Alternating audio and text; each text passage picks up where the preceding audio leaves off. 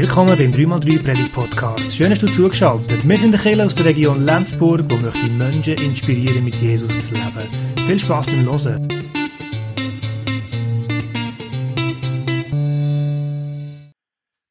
Über unsere Vorstellungskraft raus ist das Thema für die Predigt, für den Gottesdienst. Über unsere Vorstellungskraft raus. Und ich habe angefangen an dem Gedanken und an diesem Bibeltext herum, studieren, beten, lesen. Und das ist im Epheser 3, wo der Paulus sagt, er würde für die Gemeinde beten. Und am Schluss von dem Gebet formuliert er den Gedanken und die Überzeugung, dass Gott über unsere Vorstellungskraft heraus äh, kann handeln Ich habe den Bibelvers eben so probiert zu bewegen, die Grundüberzeugung hier.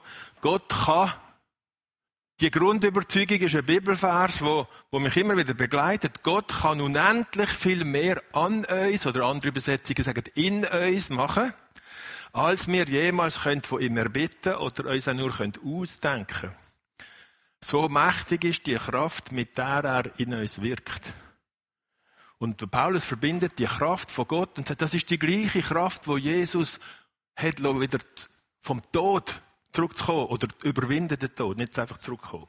Also es ist die Auferstehungskraft. In uns kann neues Leben entstehen. In uns kann etwas werden, wo noch nicht ist, mehr als in unsere Vorstellungskraft sich vorstellen kann Gott kann endlich viel mehr machen.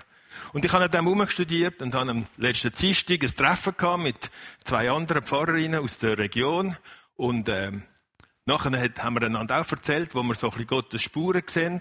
Und dann ist Anna Schamas dabei gewesen, und sie hat zu dem Bibelvers etwas erzählt.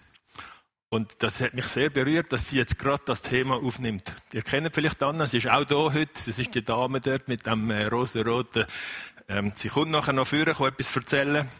Aber was ich schon ein paar Mal erlebt habe bei mir selber und auch bei anderen Leuten, wenn man mit der Anna zusammen ist, kommt das Strahlen zum Ausdruck. Und es hat mich sehr bewegt, als ich das erste Mal von ihr gehört habe, was eigentlich alles in ihrem Leben für Geschichten sind. Sie ist in Aleppo aufgewachsen, in Syrien. Und sie ist 19 gewesen, wo sie Aleppo hat müssen verloren. Und sie kann in ihrem Leben nie mehr in die Stadt zurück, wo sie drin gelebt hat, die ersten 19 Jahre. Die Stadt gibt's nicht mehr. Die ist in Trümmer. Heute ist sie doppelt so alt wie dort, wo sie gegangen ist. Man darf das sagen. Ähm, etwas über 30, zweimal 19. Und jetzt ist einfach, ich meine, das, das muss man sich mal vorstellen, wenn ich manchmal schon mich wir, wir trauern schon an einer Kiste nachher, wo wir Kinderbibeln drin haben vor Rupperswil und die Kiste ist nie zu Hundertschwil angezügelt. Die andere ist eine ganze Kiste mit Kinderbibeln nicht mehr, weil wir die wahrscheinlich fälschlicherweise ins Recycling gerührt haben. Beim Zügeln. Und das macht schon ein bisschen weh, so eine Kiste. Aber eine ganze Stadt, eine ganze Heimat, ein ganzer Ort, wo es nicht mehr gibt, wo du nicht hin kannst, wo du nicht sagst, da bin ich daheim, ich kann den Traufer singen, wie er will, oder? Heitere Fahne, die, die das Lied kennen. Ähm, Und doch, wenn ich, als ich Anna getroffen habe vor ein paar Jahren, ist das Strahlen in ihrem Gesicht gesehen. Wie geht es, dass ein Mensch, der so nicht dramatische Erlebnisse muss verkraften ist Gott in allen Situationen, das, was in der Bibel steht, Christus in allem, ist er auch in einer zerstörten Stadt oder ist er nur bei Sonnenuntergang und lächelnder Großkind? Ist Gott in allem? Wie ist das, dass man in so einer Erfahrung kann Gott erleben und dass in meinem Leben, dass in dir, Anna, etwas ist geworden, wo man sich nicht hätte vorstellen können, wo du 19 bist. Das ist also nicht ein leerer Satz, den Paulus da hat. Das gibt Menschen, die das in dramatischer, in krasser Art und Weise können beschreiben, dass sie etwas von dem erlebt haben. Und es gibt auch Menschen, die können das äh, in kleineren Erlebnissen erleben. Dann hat er ein Erlebnis erzählt, gerade, was sie kürzlich gehabt hat, und ich habe gesagt, hey, kommst du am Sonntag das erzählen? Das passt perfekt. Dann hat sie gesagt, ja, ich bin gerade ausgeladen worden aus einem Gottesdienst. Ich hätte in Weinfelden predigen, aber wegen Corona-Situation haben sie gesagt, sie können es jetzt gerade nicht machen. Und dann hat sie gesagt, ich habe frei, ich komme gern. Also, das hat passt. Am Dienstag davon erzählt, am Sonntag frei. Gott kann aus jeder Situation etwas machen. Ich freue mich sehr. Anna, erzähl uns, wie geht das mit so einer Geschichte, mit so einer Erfahrung und auch mit Alltagserfahrungen hier in Aarau. Ich freue mich sehr, dass du uns hier äh, erzählst. Ah, du hast das Mikrofon. Ja, danke.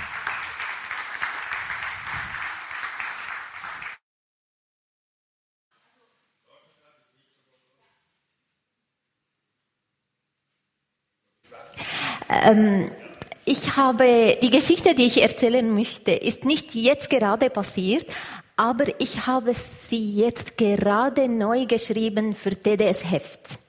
Ein Tag bevor dass ich Mark getroffen habe. Und während dem Schreiben, mir sind wieder Tränen einfach großzügig gelaufen, weil was Gott tut, ist unglaublich.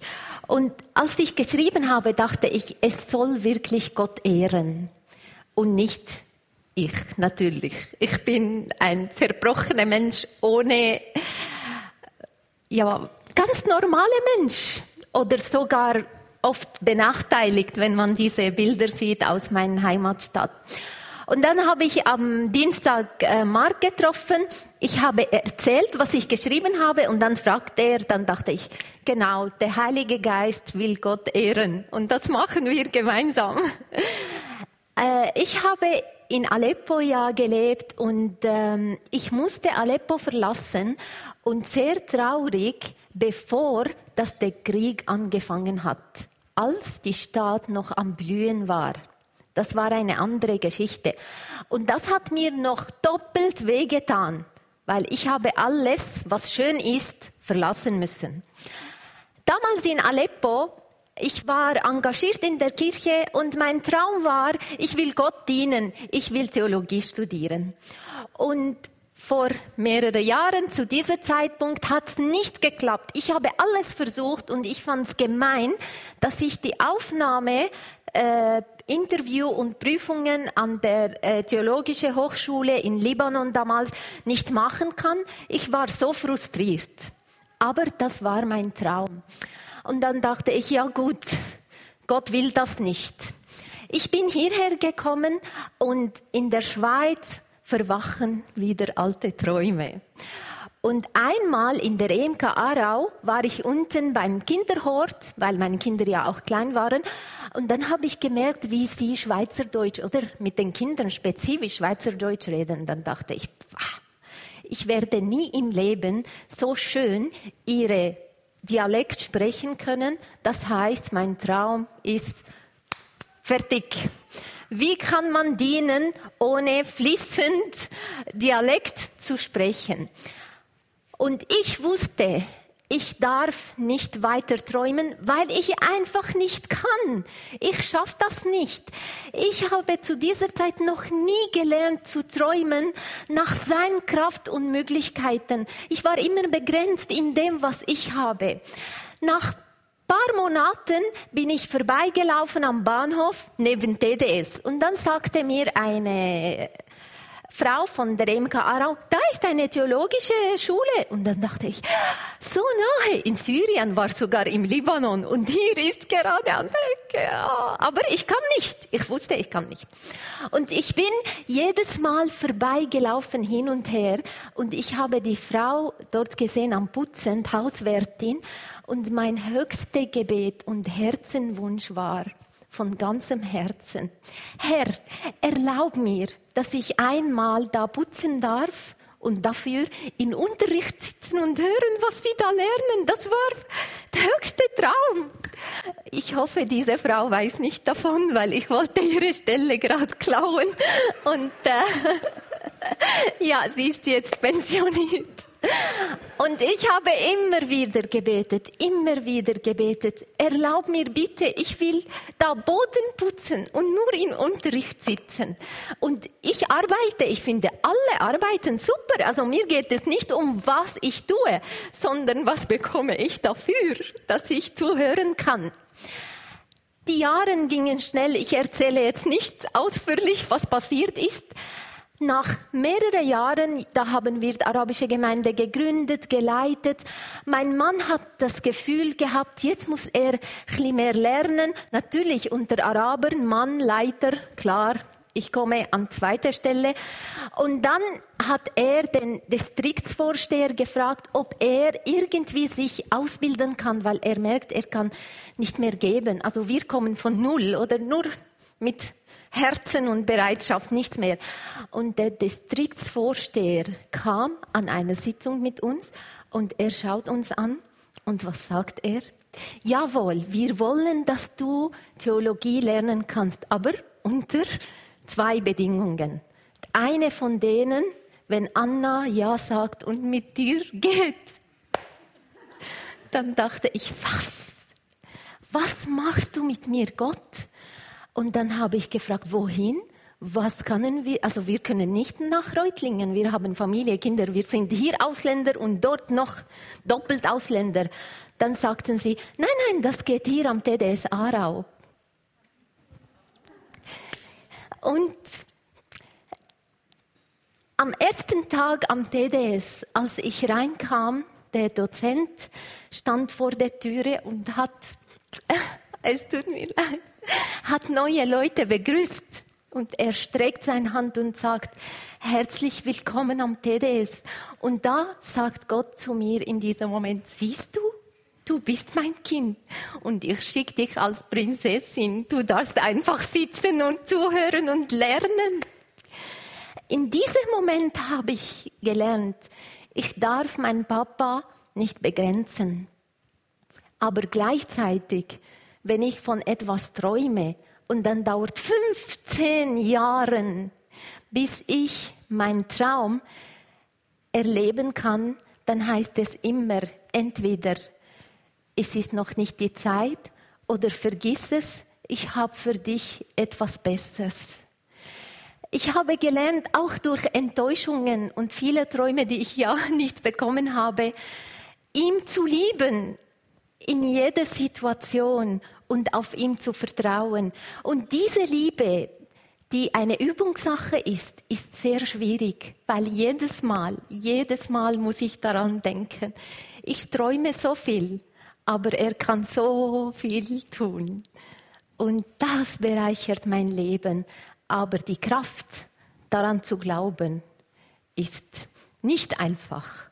Aber ich will dranbleiben.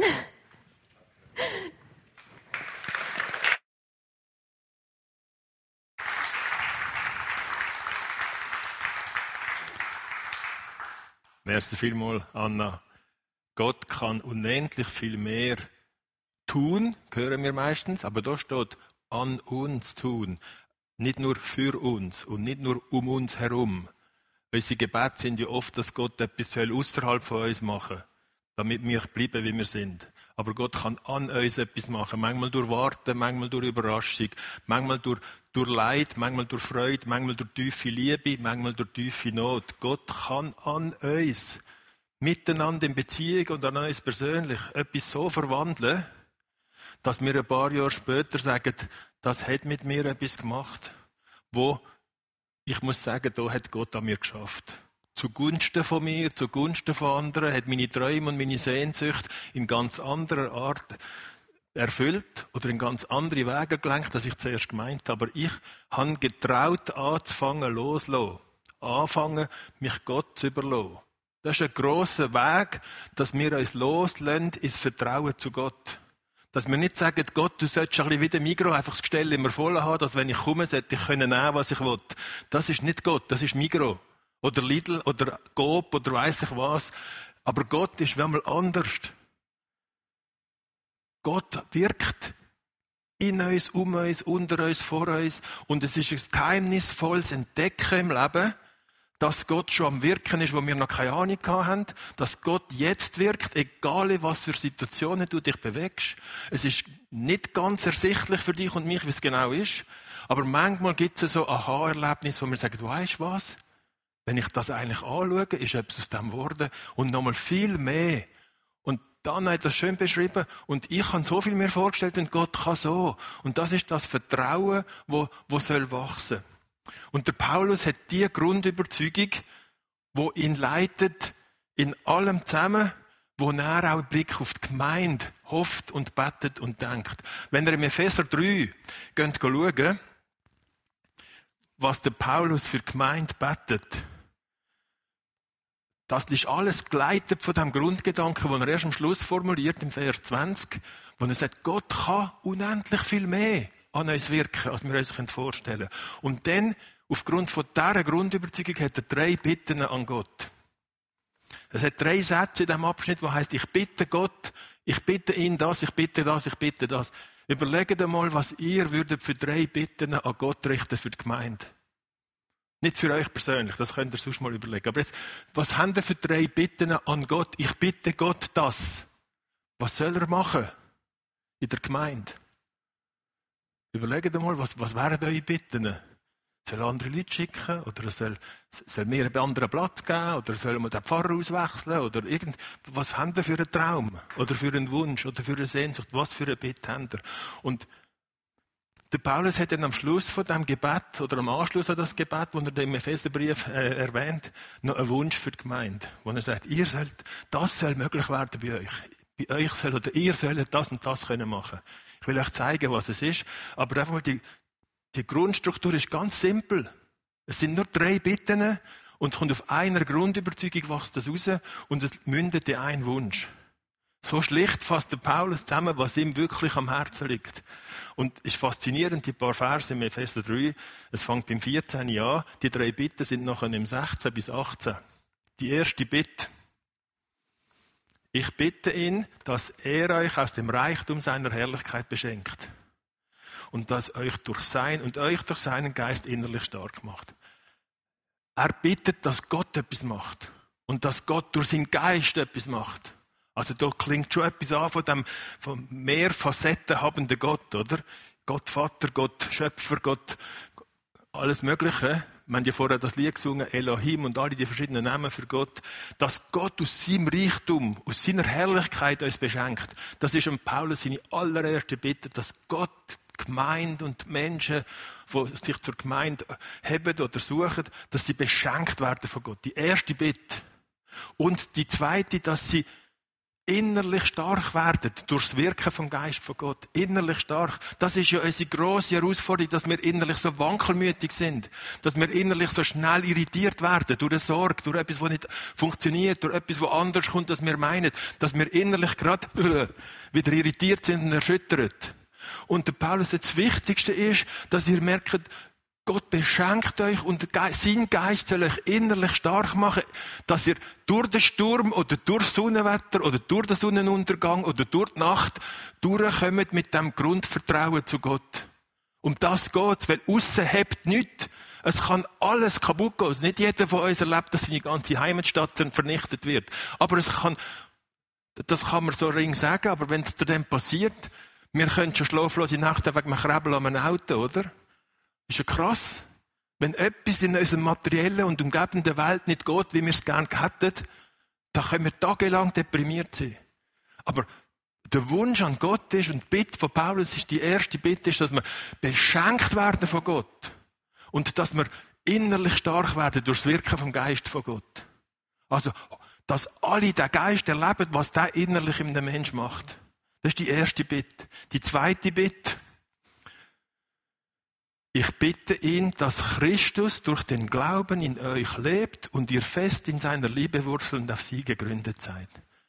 Die zweite Bitte ist wieder nicht etwas. Es ist die zweite Bitte, dass Christus. Das erste ist, dass Gott in seiner Herrlichkeit das beschenkt, dass durch seinen Geist erinnerlich stark macht. Und da ist die zweite Bitte, dass Christus in uns lebt. Dass Christus nicht einfach ein Vorbild ist von einem Wanderprediger, dass Christus nicht einfach ein Beispiel ist von einem Menschen, der, der schon ein paar gute Sachen gesagt hat, aber ich mache es jetzt ein bisschen ähnlich oder ein bisschen anders. Christus ist nicht ein Beispiel, wie man es auch noch machen könnte. Christus ist eine Wirklichkeit, die in uns innen sich durch Gottes Geist fängt an verwirklichen, dass du und ich ein bisschen Jesus ähnlicher werden. Ein bisschen von dem Geist sich verkörpert in uns. Auch untereinander, in den Beziehungen zu Menschen, kann sich Christus verkörpern. Und er soll in uns leben, und zwar ganz einfach durch den Glauben, also durchs Vertrauen. Im, im Englischen, die, die Englisch können, ich finde das so schön, im Englischen kann man sagen, saved by grace through faith. Durch Gnade, durch Glauben. Im Deutschen ist es zweimal durch, aber es ist nicht ganz das Gleiche. Von Gottes Zuwendung her, von seiner Grace, Gnade, Amazing Grace, von seiner Gnade her beschenkt, verwandelt, treibt, erlöst aus unseren Ängsten. Und jetzt, durch unser Vertrauen, wirkt das Leben noch, gibt es einen größeren Spielraum. Wenn ihr merkt, dass jemand euch vertraut, dann könnt ihr mehr wagen. In Beziehungen, in der Arbeit, überall. Wenn jemand euch etwas zutraut, getraut ihr etwas zu machen. Und das ist auch so, dass wenn wir Gott etwas zutrauen, wenn wir Christus vertrauen, dass er in uns lebt, Christus in uns, Gott sieht Jesus in dir. Er sieht nicht einfach deine, deine Bemühungen. Gott hat dich so gern, weil er in dir Jesus sieht. Er sieht sich selber in dir. Du bist zu seinem Ebenbild geschaffen. Und Gott sieht immer sich in dir. Stell dir mal das vor. Gott sieht nicht dich so, wie du dich siehst. Er sieht dich in Christus. Und Paulus bittet, dass Christus durch den Glauben in uns lebt. Und wenn er in uns lebt, dann tut automatisch tun unsere Wurzeln wachsen. Und die Wurzeln wachsen in der Liebe von Gott. In der Liebe von Christus. Und sie sind dort drin gegründet. Das heißt, sie sind dort drin verkrallt, verankert. Das ist der Wunsch, dass wir als Menschen in dieser Liebe verwurzelt sind, dass das kann stürmen oder schütteln oder Frühling oder Herbst sein, der Baum geht nicht um. Ich weiß nicht, ob euch das etwas, äh, mir macht mein Name mit mir etwas, mein Nachname. Oder? Ich heiße Nussbaumer. Ich habe schon so viel über Bäume nachgedacht und Bäume beobachtet. Grosse, alte, kleine, kaputtige, vom Blitz geschlagene, gefällte Bäume, alles Mögliche. Aber ich merke, dass, dass Nussbaumer mit mir etwas macht, der Name. Und das bei mich wie ein Kanal ist, wo Gott kann mit mir in diesem Bild reden Ich habe die Woche ein Buch geschenkt bekommen, zu meinem Geburtstag von jemandem, den ich getroffen habe, kürzlich. Ein Buch von Richard Rohr, Der göttliche Tanz. Wie uns ein Leben im Einklang mit dem dreieinigen Gott zutiefst verändern kann. Und dort Neben, Nebenbemerkung in dem Buch von Richard Rohr, wo er erfahren hat, dass Rohr auf Deutsch eine Leitung ist. Auf Englisch ist das nicht Rohr. Auf Deutsch ist es eine Leitung. Das findet er super, dass er ein Kanal sein kann für etwas, wo, er kann, wo Gott kann wirken durch ihn oder er auch Gott kann erleben da drin. Überlegt mal, ob euer Name etwas heisst oder ob, ob, ein, ein, ein, ein, Gefäß ist, das Gott kann brauchen für euch, um euch etwas mitzugeben. Vielleicht ist es auch ein Name, um zu sagen, so ist es denn nicht im Himmel, wie ihr heisst. Aber was es immer ist, ich weiß es nicht. Es ist nicht äh, bei allen gleich. Der Name ist nicht das Entscheidende. Das Entscheidende ist, ich bin auf das gekommen, auf den Gedanken wegen Verwurzelt. Für mich ist das jetzt ein Vergleich, den ich haben kann. Verwurzelt sein in der Liebe von Gott. Das ist die zweite Bitte, dass Christus so in mir lebt, dass ich in seiner Liebe verwurzelt bin. Das bittet der Paulus für die Menschen in der Gemeinde. Das bittet er für jede Person. Und die dritte Bitte.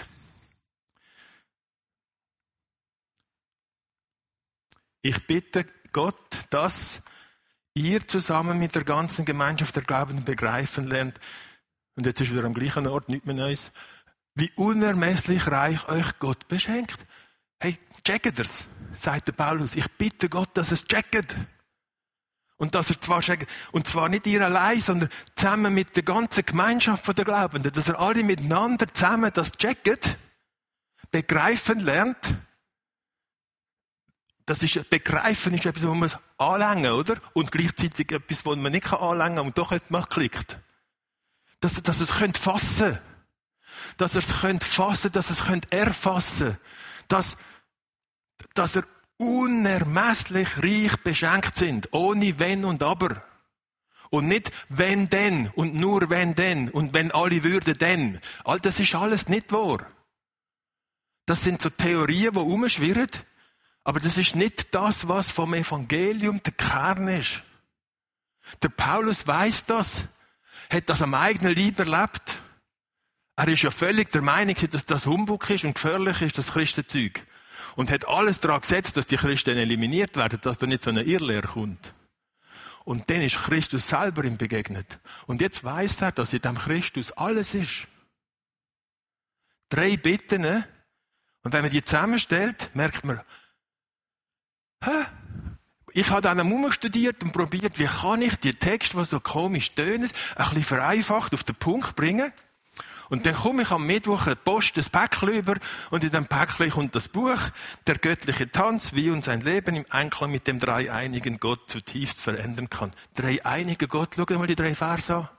Er durch seinen Geist, Christus, Gott. Das klingt alles nach dem Dreifaltigen, nicht einfältig, vielfältig, mindestens dreifältigen Gott. Und ich habe das, ich habe Zeit gehabt, diese Woche, das im Rahmen von meiner Predigtvorbereitung gerade das ganze Buch zu lesen. Bis am Freitagabend habe ich alles gelesen. Es hat mich total gepackt. Das Buch ist in dem Moment zu mir gekommen, wo ich gerade parat war für das Thema. Und ich, ja, ja, ja, der Dave hat ein paar Mal abbekommen, dass ich vorlesen musste, was ich gerade gelesen habe. Und er hat es auch noch faszinierend gefunden. Ich, sage, ich habe das Buch auch mal kaufen. Ich glaube, ich kaufe es auch noch. Kauf es. Es ist wirklich gut. Lies es vor allem. Das ist noch besser als kaufen. So, da hat einer wirklich, der, der Richard Rohr ist über 70. Und der hat so viel entdeckt. In der Schrift, im Leben, mit Menschen. Manchmal habe ich das Gefühl, der hat vor nichts mehr Angst der vertraut Gottes Präsenz in allem. Der hat auch eine Krebserkrankung durchgemacht und hat nicht gewusst, ob er über 45 Jahre alt wird. Also der, der redet nicht aus dem Blauen raus. Der redet aus dem wirklichen Leben raus. Und, und hat eine Tiefe entdeckt, wo man sagen, boah, der dreieinige Gott ist eben nicht ein Einheitsbrei. Das sind drei verschiedene Facetten vom Ganzen. Und dann erzählt er in diesem Buch, dass er es es, es gibt ein Bild, das seit dem 15. Jahrhundert die Dreifaltigkeit von Gott beschreibt. Dass, dass er uns, durch seinen Geist uns, Christus, in euch, seht ihr, immer von Gott her in euch. Und das könnt ihr als Einzelperson hören, aber auch als Gemeinschaft. Euch ist auch eine Gruppe. Und umgekehrt machen wir ihr durch den Glauben in seiner Liebe verwurzelt, auf sie gründet damit ihr begreifen lernt. Wir sind, wir sind zu vertrauen, zu verwurzeln und zu begreifen. und dann kommt der Rest. Vertrauen, verwurzeln und begreifen. Und es braucht nur Glauben, vertrauender Glauben. Der Paulus sagt es im Galaterbrief ja auch. Allein der vertrauende Glaube. Und dann werden wir anders durch Christus. Das zählt. Durch Christus neu werden, anders werden. Das zählt. Und das Bild, das der Richard Rohr nimmt, das ist die Ikone vom Rubliow 1411, wo man gemacht hat, ist eine Ikone aus der orthodoxen russischen Kirche. Das ist das berühmteste Ikonenbild. Wenn ihr in irgendwelchen Klöster, Kommunitäten oder liturgisch prägten christlichen Gemeinschaften sind, findet ihr das Bild. Das Bild geht zurück auf die Erzählung von diesen drei Personen, die beim Abraham und bei der Sarah auf Besuch gekommen sind. Wenn ihr das nachlesen im ersten Buch Mose, seht ihr, der Abraham ist vor seinem Zelt, es kommen drei Personen zu ihm und er sagt, Herr, was willst du? Er, er sagt, das ist Gott, wo mir begegnet. Und der Rubliow hat das in dieser Ikone dargestellt, die drei Personen. Ihr seht ganz im Hintergrund das Haus und die Überlieferung hat unterschiedliche Interpretationen. Wer wer ist in dieser Dreieinigkeit? Die meisten sagen, Mitte ist Christus und die goldige angelegte Person ist Gott, der Schöpfer, der Vater und blau-grün, Heilig Geist. Es gibt auch solche, die was anders büscheln, aber das ist die häufigste Interpretation. Und ihr seht die drei Farben, Gold, Blau und Grün, bei allen drei. Grün ist in der Liturgie oft die Lebenskraft, die Grünkraft, sagt Hildegard von Bingen. Äh, Blau ist die Farbe, die zu Jesus geht und goldig ist bei Gott. Und ihr seht alle drei Farben bei allen drei Personen. Und die Augen, die Blicke gehen alle in eine Richtung. Und was man nicht sicher weiß, man hat probiert herauszufinden, was ist das mit dem Viereck dort vorne am Tisch. Es gibt einige, die sagen, es könnte sein, dass im Original dort der Spiegel war. Weil, wenn ihr genau anschaut, die drei Augenpaare schaut vorne an den Tisch an der Fluchtpunkt von dem Bild ist so gemalt, dass der Fluchtpunkt vor dem Bild ist. Das heißt, der Betrachter wird hineingezogen an den Tisch.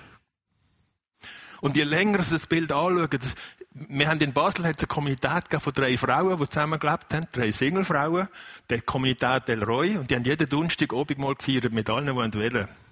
Und sie haben in ihren Gebetsräumen auch am Gebetstisch vorne die Ikone gehabt. Und ich habe die nicht so viel angeschaut damals, aber ich begegne der jetzt seit 40 Jahren immer wieder. Und je länger man die anschaut, je mehr fängt man an zu sehen. Das ist wirklich ein sensationelles Kunstwerk, was da alles drin ist. Ich mache jetzt heute Morgen nicht mehr, aber einfach die Dreieinigkeit ist, ist eigentlich so gemacht, dass, dass man merkt, wir kommen den Platz über am Tisch.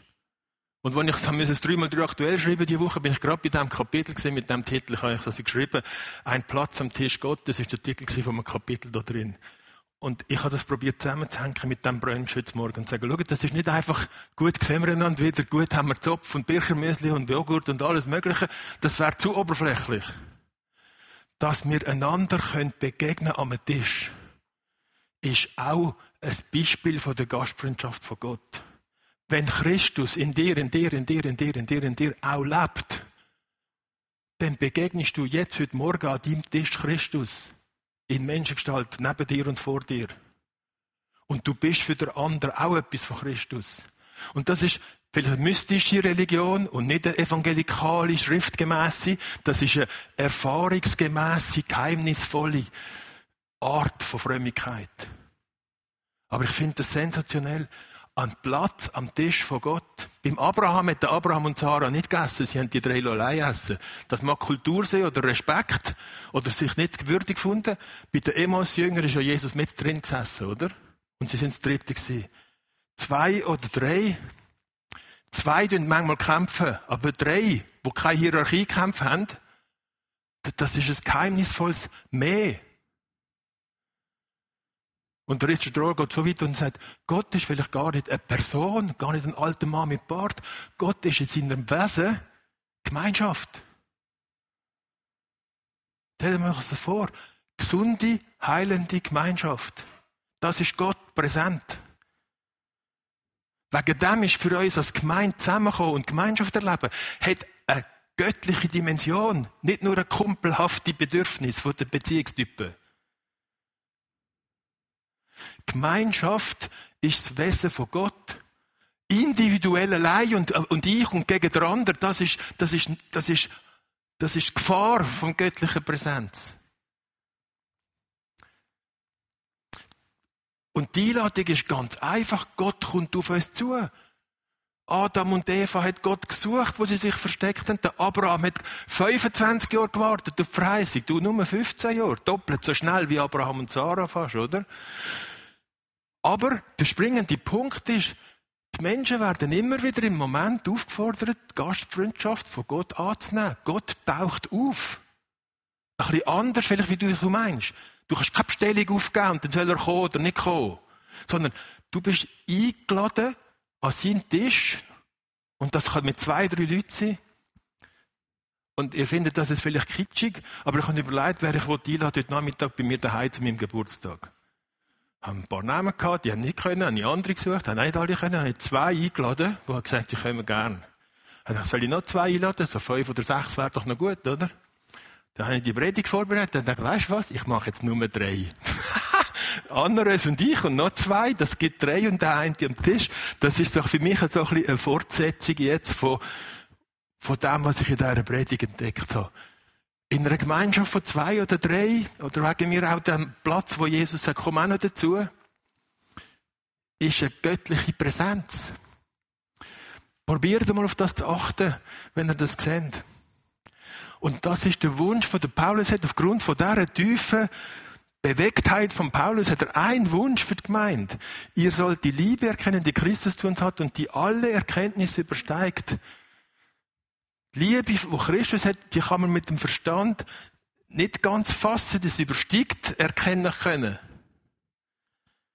Und wenn euch das langsam dämmert, immer mehr, so werdet ihr immer umfassender Anteil bekommen an der ganzen Fülle des Lebens mit Gott. Die Fülle vom Leben mit Gott ist in dieser Liebe von Christus begründet. Wenn die Fülle ist nicht, wenn es rund läuft und eure Träume sich erfüllen und euer Geld mehr wird und euer Haus größer ist und nichts passiert, das ist nicht die Fülle vom Leben mit Gott. Das, das, das hebt nicht. Die Fülle vom Leben mit Gott ist, ist an einem ganz anderen Ort für ganz verschiedene Lebensumstände. Und die hängen in dem Christus. Im Vers 4 sagt der Paulus, wenn dieser Brief bei euch vorgelesen wird, ich lese euch nicht den ganzen, aber die, die noch mögen, die, die jetzt schon genug gehört haben, können sagen, das lenkt mir für heute, jetzt schaue ich noch ein bisschen um, wie da Gott präsent ist in all diesen Gesichtern, das ist auch gut. Aber wer noch mal hören, ich lese euch schnell ein bisschen, nur zum nochmal zu spüren, wie der Paulus das so bewegend auf den Punkt bringt. Epheser 3 vom Vers 4 weg. Hört mal wieder. Ich probiere es zu lesen, dass man es spüren kann. Denn dieser Brief bei euch vorgelesen wird, könnt ihr aus ihm entnehmen, welch tiefe Einsicht Gott mir geschenkt hat, nämlich die Einsicht in den geheimnisvollen Plan, den er mit Christus verfolgt. Frühere Generationen kannten dieses Geheimnis noch nicht, aber jetzt hat Gott es seinen Aposteln und Propheten durch seinen Geist enthüllt. Dies ist das Geheimnis, Doppelpunkt. Durch Jesus Christus bekommen die nichtjüdischen Völker Anteil am Heil, sind ein Teil am Leib von Christus, sind mitgemeint bei den Aussagen dieser, die seiner Gemeinde gelten, die seinem Volk gelten, sind mitgemeint bei denen Aussagen, die seinem Volk gelten. Und gemeint ist das Beispiel von dem Volk. Dies wird öffentlich bekannt gemacht durch die gute Nachricht, in deren Dienst ich stehe. In seiner Gnade hat Gott mir meinen Auftrag gegeben und damit an mir seine Macht gezeigt. Gerade mir, dem geringsten von allen, die er in sein heiliges Volk berief, hat er diesen Auftrag anvertraut, den anderen Völkern die gute Nachricht von dem unergründlichen Reichtum zu bringen, der uns durch Christus geschenkt wird. Ich sollte für alle ans Licht bringen, wie Gott seinen verborgenen Plan verwirklicht. Er, der alles geschaffen hat, hat diesen Plan vor aller Zeit gefasst und als sein Geheimnis bewahrt. Jetzt macht er ihn den Mächten und Gewalten in der himmlischen Welt durch seine Gemeinde bekannt. An ihr, an der Gemeinde und durch sie und durch die Gemeinde sollen die Menschen, die Völker seine Weisheit in ihrem ganzen Reichtum erkennen. Super, wenn wir nicht als Individuen hier glaubwürdig leben für Jesus an der Gemeinschaft, am Beziehungsnetz der Christen werden die Völker erkennen, was Gott unter den Menschen machen kann. Wenn Kreti und Pleti, Schräge und Gerade, Gesunde und Kranke miteinander durch Liebe verbunden leben, dann ist es anders als sonst auf der Welt. Und dann ist nicht Theologie und nicht Bibelverständnis und nicht weiss ich was für ein Thema zuoberst, sondern die Grunderfahrung, dass der bunte Haufen, was in der Schöpfung gibt, durch die Liebe von Christus miteinander in Beziehung tritt, ohne dass sie da herausfinden wer drinnen und draussen ist, wer richtig und falsch ist. Sie können das verschieden sehen und trotzdem eine Gemeinschaft bilden. So entspricht es Gottes ewigem Plan, den er in Gemeinschaft mit Jesus Christus, unserem Herrn, vor aller Zeit gefasst hat.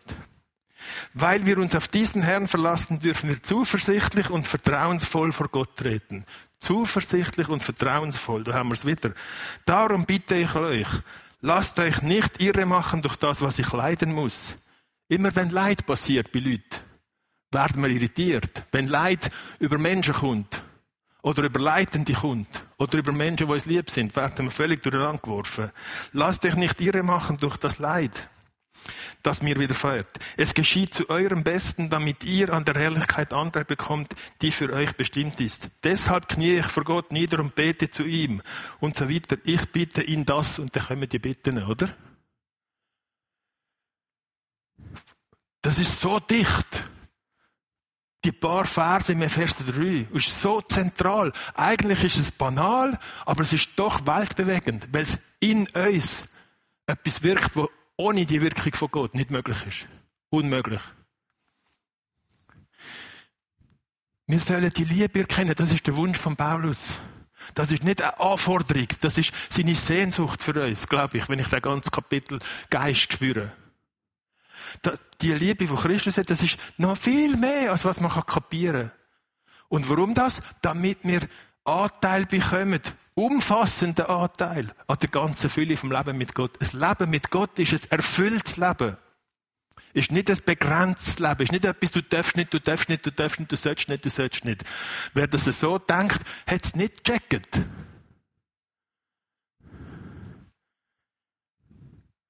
Gott kann unendlich viel mehr an uns machen, als wir jemals von ihm erbitten oder uns ausdenken können. So mächtig ist die Kraft, mit der er in uns wirkt.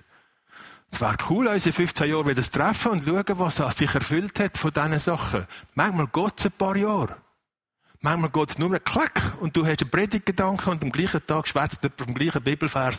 Er hat auch einen anderen können aus der Bibel, oder? Aber gerade gleich. habe ich gemerkt, das geht mich etwas an. Oder es geht uns als Gemeinde etwas an. Wir kommen aus einer Sommerpause, wo wir an verschiedenen Orten sind, und, und werden hier angeholt und sagen, okay, in unserem innersten Herz von Gott bewegt. Dass unser Herz, dass unsere innerste Person von Christus prägt und packt wird. Um das geht's. Und unsere nächste Predigtreihe wird auch nach dem Herz von Gott gehen. Werdet euch wundern, was da alles vorkommt. Es geht gar nicht nur um Spritzkanne, wie dort hin auf dem grossen Herz an der Wand. Aber, aber die Spritzkanne haben auch etwas mit dem ganzen Thema zu tun. Umfassend Anteil bekommen an dem vollen Leben mit Gott. Und das kann im Sturm sein, oder beim Sonnenuntergang. Das kann in Reichtum oder Armut sein, in Gesundheit oder Krankheit. Es ist immer ein Leben in der Verbindung mit dem Geist, der mit unter uns wirkt. Ich wünsche uns, dass wir mit dem inneren Auge sehen und mit unserem Herz können die Präsenz von Gott erkennen, wo immer wir ganz banal am Tisch hocken oder im Kreis sind oder, oder gar nichts Besonderes passiert, aber wir spüren etwas und sehen etwas von dem, von dieser Präsenz von Gott, von dem Reich von Gott, wo mit unter uns da ist. In dem Sinn, so soll es sein. Amen.